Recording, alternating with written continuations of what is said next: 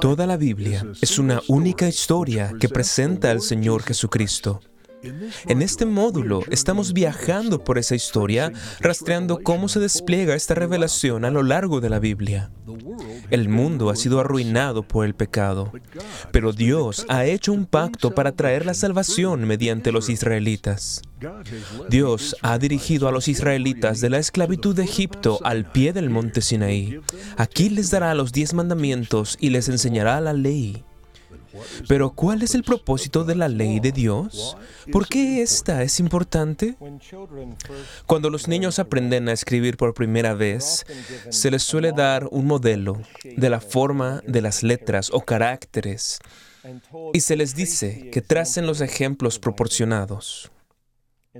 Estudiando el modelo, ellos se volverán más hábiles para escribir palabras por sí mismos. Esto ayuda a ilustrar el tema de esta lección. Todo verdadero cristiano tiene un gran interés en la búsqueda de la piedad. Pero, ¿qué es eso? Piedad nos habla de semejanza con Dios. Y Dios ha resumido la revelación de su propio carácter en la ley moral resumida en los diez mandamientos. En su ministerio terrenal, Cristo conformó su propia vida a este patrón perfecto, obedeciendo completamente la voluntad de Dios. En la búsqueda de la piedad, el Espíritu Santo transforma progresivamente al creyente a la semejanza de Cristo. La ley moral de Dios, por lo tanto, proporciona el patrón de la santidad de Dios que se encuentra en la santidad evangélica del creyente. Así que podemos hacernos algunas preguntas como ¿cómo es Dios? ¿Cómo se relaciona quien Dios es con lo que Él requiere de sus criaturas? ¿Es el Dios del Sinaí lo mismo que el Dios del Nuevo Testamento?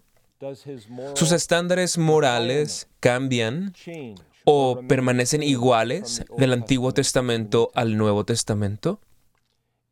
¿Es Sinaí una desviación del pacto de Dios con Abraham o continúa construyéndose sobre las mismas promesas?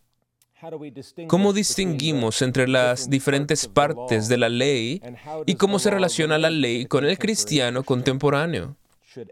Todos los creyentes deberían decir ahora, oh, cuánto amo yo tu ley.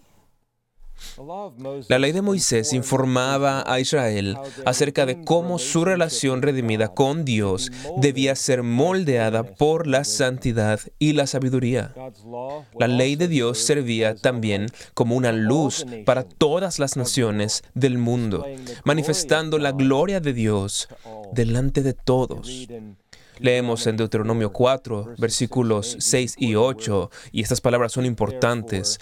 Guardadlos, pues, y ponedlos por obra, refiriéndose a los mandamientos, porque esta es vuestra sabiduría y vuestra inteligencia entre los ojos de los pueblos, los cuales oirán todos estos estatutos y dirán, ciertamente pueblo sabio y entendido, nación grande es esta, porque ¿qué nación grande hay que tenga dioses tan cercanos a ellos como lo está Jehová nuestro Dios en todo cuanto le pedimos.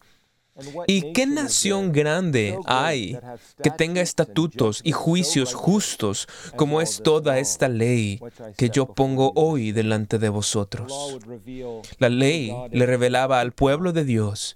Quién es Dios, pero esa misma ley sería establecida ante todos los pueblos y todas las naciones del mundo.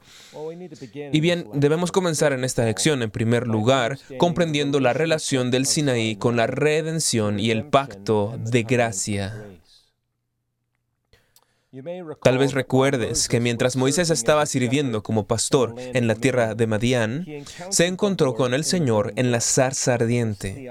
Esta teofanía ocurrió en el monte Oreb, que es otro título para el monte Sinaí, dos títulos para la misma montaña. La zarza ardía, pero no se consumía. Allí Dios se reveló a sí mismo como el Dios de Abraham, Isaac y Jacob y le informó a Moisés que él había sido el varón elegido por Dios para ser enviado a Faraón y a liberar a su pueblo elegido de la esclavitud de Egipto, llevándolo a la tierra prometida. Dios prometió a Moisés que él, Dios, estaría con él. Observa que Dios ordenó que Moisés trajera a su pueblo, una vez librado de Egipto, de regreso a este monte, el monte Oreb o Sinaí. ¿Por qué? Para servir o adorar a Dios en el monte, como lo dice Éxodo 3, versículo 12. Así el mandato de Dios de ir a buscar a su pueblo y llevarlo a adorarlo en el Sinaí nos conduce a considerar cuán significativo fue lo que ocurrió en este importante lugar. Y esto es tan significativo que en realidad lo vamos a considerar en esta lección y en las tres lecciones que siguen. Ahora debemos ser claros en algunas conexiones importantes, ya que algunos cristianos erróneamente han establecido el pacto abrahámico y el pacto mosaico en mutua oposición. Ellos ven con Abraham un patrón de gracia y con Moisés una disrupción de este patrón al establecer términos duros basados en el mérito humano. Cometen el mismo error al oponerse a Moisés en el Nuevo Testamento. Esto no es lo que enseña la Biblia como pretendo probar. La continuidad que hemos observado hasta ahora en el desarrollo del pacto de gracia de Dios aún continúa, siendo el pacto mosaico un desarrollo más en la historia de la revelación que conecta Génesis 3.15 en última instancia con el nuevo pacto. Así que para ser claros, el pacto mosaico es parte del pacto de gracia. Esto es importante para comprender la relación entre el Antiguo y el Nuevo Testamento, entre la ley y el Evangelio, y para comprender la obra de Cristo y el lugar que tiene la ley en la vida de los cristianos contemporáneos. Pero permíteme mostrarte, a partir de las escrituras, cómo el Sinaí y la entrega de la ley se establecen en el contexto de la redención y del pacto de gracia. Podemos notar varias cosas aquí. En primer lugar, las palabras de Dios en el Sinaí transmiten un mensaje de redención al igual que el pacto de gracia. En Éxodo 19, versículos 4 y 5 leemos, Vosotros visteis lo que hice a los egipcios y cómo os tomé sobre alas de águilas y os he traído a mí. Ahora pues, si dieres oído a mi voz y guardareis mi pacto, vosotros seréis mi especial tesoro sobre todos los pueblos. ¿Ves la conexión entre la redención y el pacto? En segundo lugar, al dar los diez mandamientos, Dios hace el mismo énfasis que en la redención evangélica. Inmediatamente antes de los diez mandamientos, leemos en Éxodo 20, versículo 2, Yo soy Jehová, tu Dios, que te saqué de la tierra de Egipto, de casa de servidumbre. Él es Dios de ellos, el Dios que los salvó y los liberó. Tal como vimos en la lección sobre Éxodo, la redención de la esclavitud de Egipto anunciaba de antemano la obra salvífica del Cristo venidero. Más aún, la ley en sí misma también está llena del mensaje del Evangelio y de Cristo como el Salvador, tal como veremos en las siguientes tres lecciones sobre el tabernáculo, sobre los sacrificios y el sacerdocio. Todos estos símbolos transmiten una teología maravillosa sobre la provisión de Dios para el perdón, la reconciliación y la comunión con Dios. Por esa razón me gusta hablar del libro de Levítico como el Evangelio según Levítico. En cuarto lugar, vemos que la ley sería para el pueblo un recordatorio constante de parte de Dios de su incapacidad para conformarse a los estándares divinos de santidad y de amarlo de manera total. Y bien, la convicción de pecado es siempre una misericordia. Pero notemos que también es la ley la que les enseña a los israelitas a valerse del sacrificio cuando se arrepentían y se entregaban a la misericordia de Dios. Ahora, ¿recuerdas el núcleo del pacto de gracia? Las palabras que destacamos en lecciones anteriores, bueno, las vemos repetidas nuevamente en el pacto mosaico. Por ejemplo, en Levítico 26, versículo 12, y andaré entre vosotros, y yo seré vuestro Dios, y vosotros seréis mi pueblo. Y ahí está. Podemos encontrar estas palabras a lo largo del pacto mosaico en ciertos lugares. Adicionalmente, en Levítico 26 y Deuteronomio capítulos 27 y 28, vemos una mayor revelación de las bendiciones y maldiciones del pacto. Romper el pacto a través de la incredulidad y la desobediencia resulta en ser descalificado de las bendiciones y, en cierto, cosechar las maldiciones. Pero incluso aquí, si Israel se arrepiente y regresa al Señor, volverá a encontrar las bendiciones del pacto. Esto se nos dice, por ejemplo, en Levítico 26, versículos 40 al 45. Ahora, esto es fundamental, es esencial. Toda esta noción de la relación del pueblo de Dios en pacto con Él, con las bendiciones y maldiciones del pacto, es esencial para entender a los profetas posteriores. También es importante para entender el trasfondo del Nuevo Testamento. No cometas el error de pensar que este elemento está ausente en el Nuevo Testamento. Recuerda a Ananías y Zafira. Recuerda las graves advertencias dadas en 1 Corintios 11 sobre la participación indigna en la cena del Señor, la comida del nuevo pacto. Recuerda el lenguaje que se encuentra en Hebreos capítulo 6, versículos del 10 al 12. Por ejemplo, y recuerda las amenazas sorprendentes que Cristo dio a las siete iglesias de Asia en Apocalipsis 2 y 3. Esto es solo por mencionar algunos ejemplos. Comprender las bendiciones y maldiciones del pacto nos proporciona el trasfondo de estos pasajes del Nuevo Testamento. Y bien, hay muchas más conexiones que podrían establecerse para resaltar la relación de Sinaí con la redención y con el pacto de gracia. Pero Tendremos que seguir rastreándolas en nuestros estudios posteriores. Permítame darte un ejemplo más. Las palabras de Cristo en la institución de la Cena del Señor, cuando dijo, porque esto es mi sangre del nuevo pacto o Nuevo Testamento. Esto se encuentra en Mateo 26, 28. Ese lenguaje no se toma de la Pascua como podríamos pensar sino del monte Sinaí. Lo vemos en Éxodo 24, versículo 8. Y bien, esto tiene implicaciones interesantes, pero descubrirás muchas más conexiones en tus estudios futuros. En esta lección tan solo estamos proporcionando los bloques básicos de construcción. Así que bajo este primer punto vemos que el llamado a la santidad y a la obediencia sucede dentro del contexto de la redención. La fidelidad del pacto de Dios a ellos en el Éxodo se refuerza cuando revela los detalles de la palabra de Dios que deben obedecer. Aún están llamados a vivir por la fe en las promesas de Dios mientras viven bajo su gobierno y siguen su patrón de santidad en el Evangelio. Esto proporciona cierta continuidad que se traslada hasta el Nuevo Testamento y continúa en este. En segundo lugar, debemos considerar la revelación de Dios mismo en el Sinaí. En esta vemos beneficios adicionales para el desarrollo de la revelación de Dios bajo Moisés.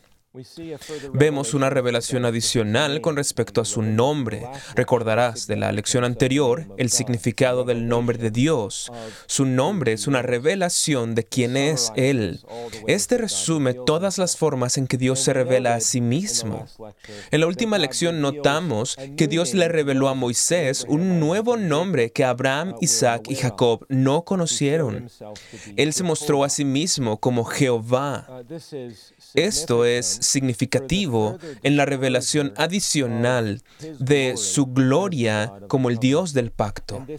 Este nombre, en mayúsculas S-E-N-O-R o Jehová, impreso en las Biblias en inglés con las letras L-O-R-D, este nombre, Jehová, se convierte en el nombre predominante por el resto del Antiguo Testamento.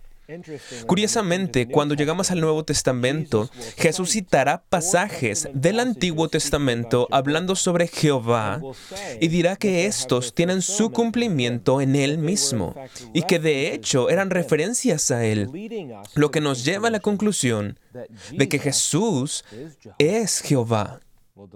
Desarrollaremos esto aún más cuando lleguemos al Nuevo Testamento. A diferencia de cualquier otra nación, Dios le habló a Israel directamente desde el fuego por primera vez en la historia. Puedes ver esto en Deuteronomio 4. También podemos notar algunas cosas acerca de la revelación del carácter de Dios. Al principio dije que la ley revela quién es Dios y lo que Dios pide. En ambos casos revela, por ejemplo, su santidad. Recuerda el fuego en el monte, en el monte Sinaí, así como en la zarza. A Moisés se le dice, el lugar en que tú estás, tierra santa es. En el monte, él le dice a su pueblo en Sinaí, no subáis al monte, ni toquéis sus límites. La ley revela el carácter de Dios y su voluntad para la humanidad. Él dice, sed santos porque yo soy santo. Esta sigue siendo la norma en el Nuevo Testamento, como se ve en 1 de Pedro 1, versículo 16. Pedro cita el siguiente pasaje del Antiguo Testamento. Sed santos, porque yo soy santo. Y luego muestra que este aplica para el cristiano del Nuevo Testamento. Santidad es una de las palabras más prominentes en la Biblia para expresar el carácter de Dios. Piensa en la escena que se nos da en Isaías 6, 1 al 3, donde se abren los cielos e Isaías ve al Señor sobre su trono. ¿Qué dicen los ángeles? Ellos dicen, Santo, Santo, Santo, Jehová de los ejércitos. ¿Qué es la santidad? Bueno, se compone de al menos dos partes. La primera es la que asociamos más a menudo con la santidad, es decir, la pureza. La santidad lleva consigo la idea de la pureza, de no tener mancha ni culpa, de no tener pecado. Pero es igualmente importante el concepto de la separación. La santidad es estar separado. Debido a ello nos referimos a la Biblia como la Santa Biblia, pues está separada del resto de los libros. Nos referimos a la Cena del Señor como la Santa Cena, una cena separada de todas las demás comidas. O al Sabbat como el día santo de Dios, separado de los otros seis días. Incluso el pueblo de Dios es llamado pueblo santo, un pueblo separado del resto del mundo. Así, Dios está separado de la creación, de su pueblo, del pecado, y Él es puro. Dios es santo y redimió a su pueblo para hacerlo un pueblo santo. Así que la ley nos proporciona una transcripción, por así decirlo, del carácter santo de Dios para guiar las vidas de su pueblo redimido. Las leyes de la santidad enfatizan la diferencia entre un Dios santo y un pueblo pecador. Los redimidos están llamados a compartir la santidad de Dios, estando separados y siendo diferentes al resto de la humanidad. Por supuesto, solo Dios tiene autoridad para definir qué es pecado. Cuando nos negamos a llamar pecado a algo que Dios ha llamado pecado, o cuando llamamos pecado a algo que Dios no ha llamado pecado, usurpamos la autoridad de Dios, tomándola para nosotros mismos. Otra revelación del carácter de Dios es su amor. Ahora, esto puede ser una sorpresa para algunos de ustedes, pero no debería serlo. Dios es amor y vemos su amor en la ley. Vemos su promesa de amor. Nota las palabras, yo soy Jehová, tu Dios. Estas palabras están esparcidas a lo largo de los diez mandamientos. Podemos verlas especialmente en los primeros cuatro mandamientos que son llamados la primera tabla de la ley. Así que esta es una promesa de amor. Yo soy Jehová, tu Dios. ¿Cómo es esto? Pues bien, ¿qué es lo máximo que Él podría darnos sino a sí mismo? Esta es una expresión de amor. Tal como su promesa es una promesa de amor, así sus preceptos son preceptos de amor. Él dice, por ejemplo, no tendrás dioses ajenos delante de mí, lo cual es un llamado a tener un amor exclusivo por el Señor, por encima y más allá de todos los demás. En lugar de haber una antítesis entre la ley y el amor, hay una conexión inextricable entre ellos. El Nuevo Testamento lo confirma. En Romanos 13, versículo 10 se nos dice que el amor es el cumplimiento de la ley. Se nos dice en otros lugares que el amor se expresa mediante la obediencia a la ley. Jesús dice, si me amáis, guardad mis mandamientos. Juan repite esto en 1 de Juan 5. Jesús resumió toda la ley en términos de amor. Él dice, ¿Quieres entender la ley y los profetas? Estos se resumen así. Ama a Dios y ama a tu prójimo. La ley resumida en términos de amor. Este amor está conectado a otra revelación del carácter de Dios, su celo. Él es un Dios celoso. Él se describe a sí mismo como el Señor, tu Dios. Esto, como dije, se repite a lo largo de la primera tabla de la ley. Nota la referencia que Dios hace a sí mismo en el segundo mandamiento como un Dios celoso en el contexto de no hacer imágenes. No debe haber competidores, nada ni nadie más que comparta el lugar que Él debe tener. Debemos adorarlo a Él solo, como Él lo ha prescrito. Dios pone su nombre y reclama la simiente de Jacob. Mío eres tú. El celo es el fuego del amor. Piensa en las palabras en Cantar de los Cantares en el capítulo 8, versículos 6 y 7. Ponme como un sello sobre tu corazón, como una marca sobre tu brazo, porque fuerte es como la muerte el amor, duros como el Seol los celos, sus brasas, brasas de fuego, fuerte llama. Las muchas aguas no podrán apagar el amor, ni lo ahogarán los ríos. Si diese el hombre todos los bienes de su casa por este amor, de cierto lo menospreciarían. En resumen, bajo este punto, imagina la escena. Dios revela su gloria. Cuando desciende a la montaña, esta arde en llama de fuego. Se nos dice.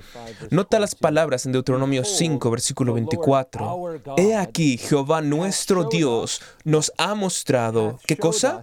Nos ha mostrado su gloria y su grandeza. La gente temía, por supuesto. Tenían miedo de que el fuego los consumiera.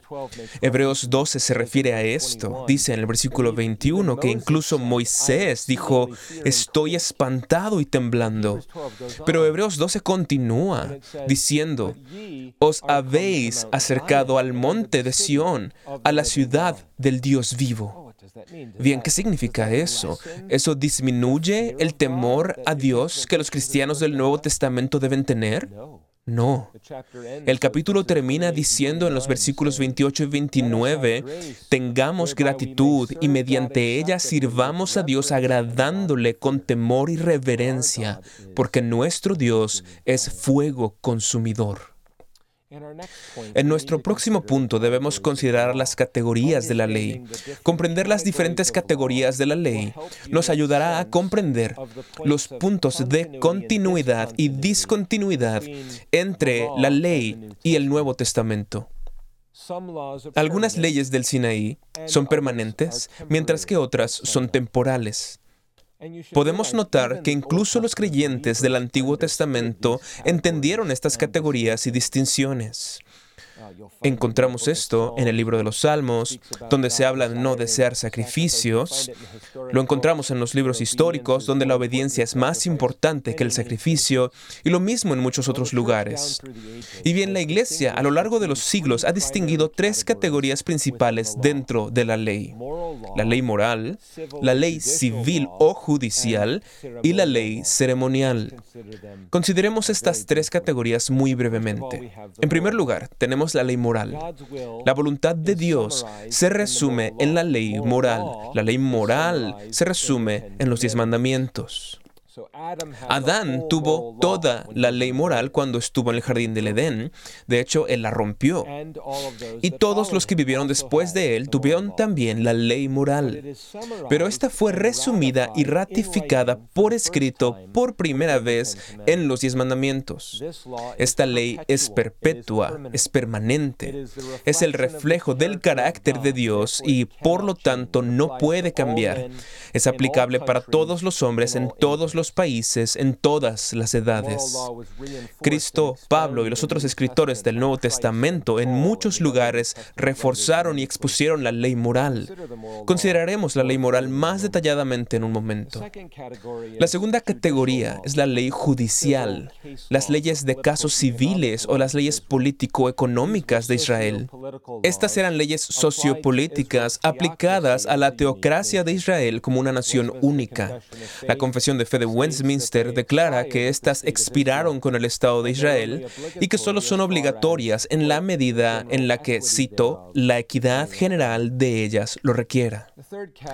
La tercera categoría es la ley ceremonial, esta se refiere a todas las leyes sobre lo limpio e inmundo, las leyes de separación y pureza. Se refiere a las leyes que gobiernan el templo y la adoración en el tabernáculo, a los sacerdotes y al sistema sacrificial, etc.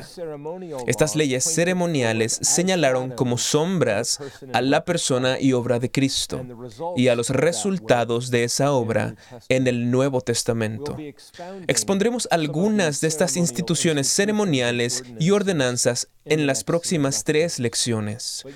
Pero debes comprender desde el principio que estas leyes ceremoniales se han cumplido en el Señor Jesucristo.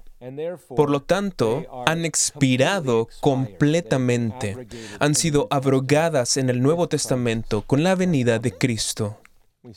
Vemos esto en muchos lugares a lo largo del Nuevo Testamento y lo veremos más a fondo en las lecciones que siguen.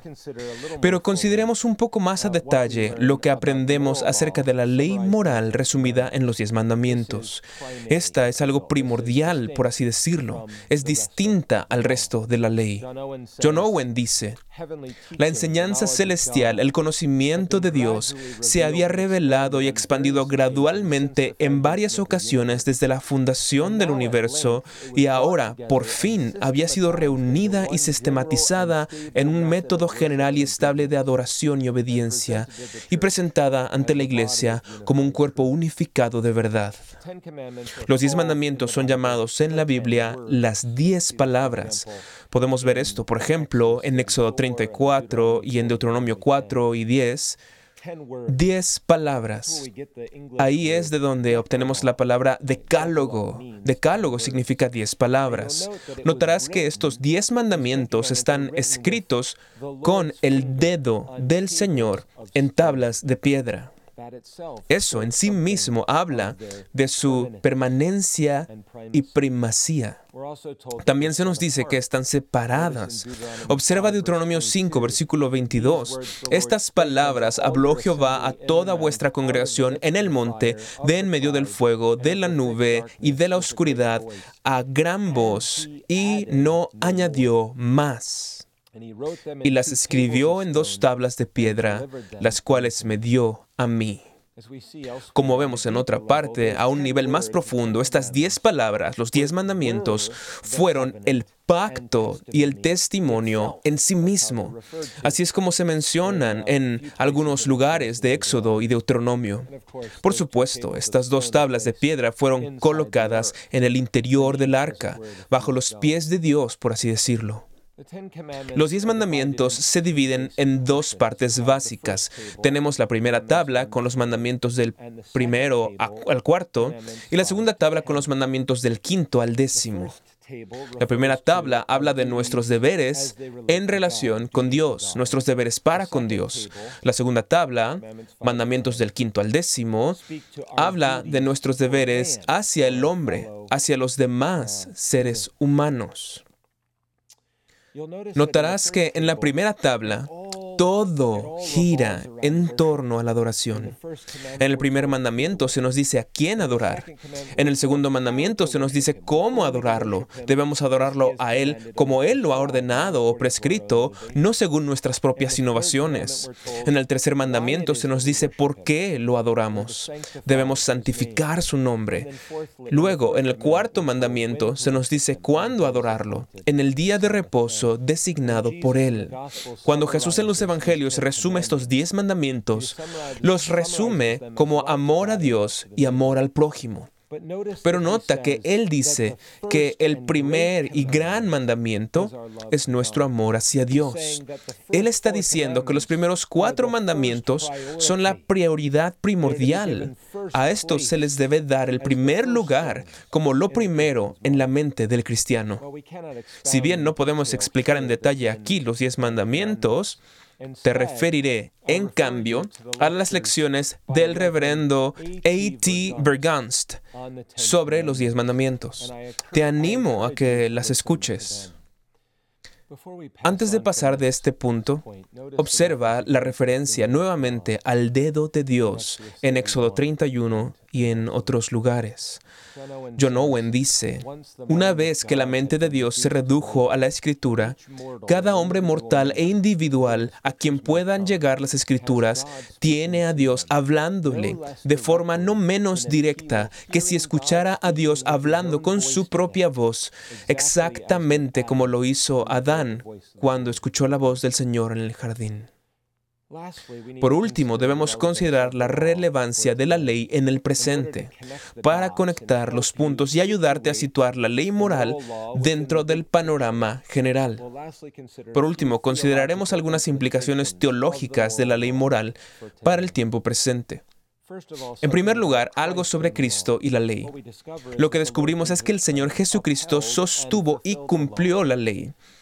Él reforzó el concepto de que la ley moral es permanente y que Él no vino a abrogarla. Nota las palabras de Mateo 5 en el Sermón del Monte, versículos 17 al 19. Jesús dice, no penséis que he venido para abrogar la ley o los profetas. No he venido para abrogar, sino para cumplir. Porque de cierto os digo que hasta que pasen el cielo y la tierra, ni una jota ni una tilde pasarán de la ley hasta que todo se haya cumplido.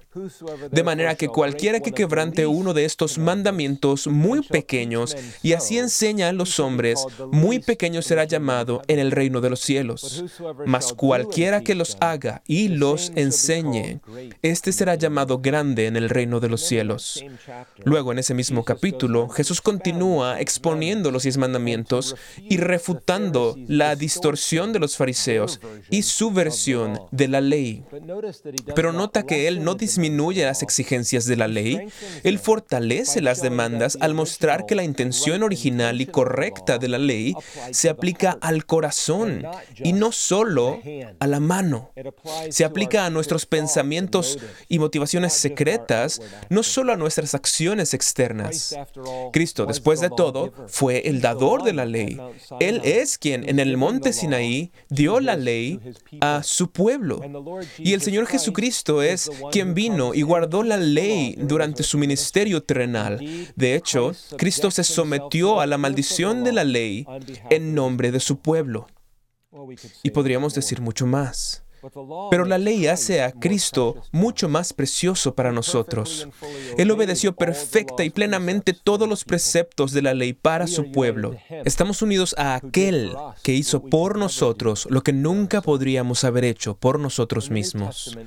En el Nuevo Testamento, Jesús y Pablo confrontaron las distorsiones acerca del uso de la ley moral. Ellos defendieron y ratificaron el uso correcto de la misma. Entonces, Pablo, después de refutar el uso de la ley como medio de justificación, la idea de que si obedezco la ley puedo ganarme el favor de Dios, quiso dejar completamente claro que no debemos desechar la ley por completo. Él dice en Romanos 3, versículo 31, luego por la fe invalidamos la ley. En ninguna manera, sino que confirmamos la ley. Eso nos lleva a considerar la relación entre el cristiano y la ley moral. Así vemos en la Biblia algo del amor del creyente por la ley de Dios. En el Antiguo Testamento el salmista dice, Oh, cuánto amo yo tu ley, todo el día es ella mi meditación. Leemos en el Salmo 1, sino que en la ley de Jehová está su delicia y en su ley medita de día y de noche. Leemos también, nunca se apartará de tu boca este libro de la ley, sino que de día y de noche meditarás en él, para que guardes y hagas conforme a todo lo que en él está escrito, porque entonces harás prosperar tu camino y todo te saldrá bien. Esas son las palabras de Dios para Josué en el capítulo 1. Y bien, esto no debe asombrarnos, pues si la ley nos está enseñando acerca de Dios, y si la ley es el patrón según el cual Dios nos está dando forma, por supuesto su pueblo se deleitará en ella. Y por supuesto no es sorprendente que encontremos el mismo lenguaje en el Nuevo Testamento. Pablo, escribiendo en Romanos 7, dice, de manera que la ley a la verdad es santa y el mandamiento santo, justo y bueno. Más adelante continúa, porque sabemos que la ley es espiritual. Y nuevamente, porque según el hombre interior, me deleito en la ley de Dios. Suena como el salmista. En otro lugar, en el Nuevo Testamento, en 1 de Timoteo 1, versículo 8, dice, porque sabemos que la ley es buena si uno la usa legítimamente. Juan habla de esto en 1 de Juan 5, versículo 3. Pues este es el amor de Dios, que guardemos sus mandamientos, y sus mandamientos no son gravosos. Quizás sería útil para nosotros revisar muy rápidamente los usos de la ley. Históricamente, la Iglesia ha identificado tres usos primarios.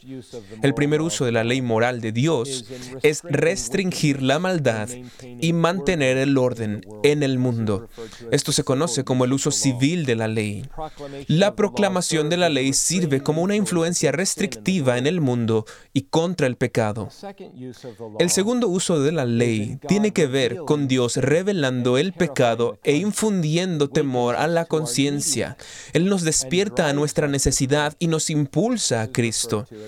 Esto se conoce como el uso teológico de la ley. Esto lleva al hombre a la convicción de pecado y lo hace consciente de su incapacidad para cumplir con las exigencias de la ley de Dios. Por lo tanto, la ley es, en las palabras de Pablo, un tutor, un maestro de escuela para guiarnos a Cristo. Esto sigue siendo cierto para el creyente en su santificación, tanto como lo es para el incrédulo en su conversión. El tercer uso de la ley fue dado para instruir a los creyentes, aquellos que han sido redimidos, y como un medio para vivir una vida de piedad por amor y gratitud por su redención. Esto se conoce como la regla de vida para el creyente. Esto nos dirige a nuestros deberes, así como a los pecados que debemos mortificar y evitar. Nos muestra cómo luce una vida recta. Nuestra motivación para amar y guardar la ley es la gratitud y amor por la redención que tenemos en el Señor Jesucristo.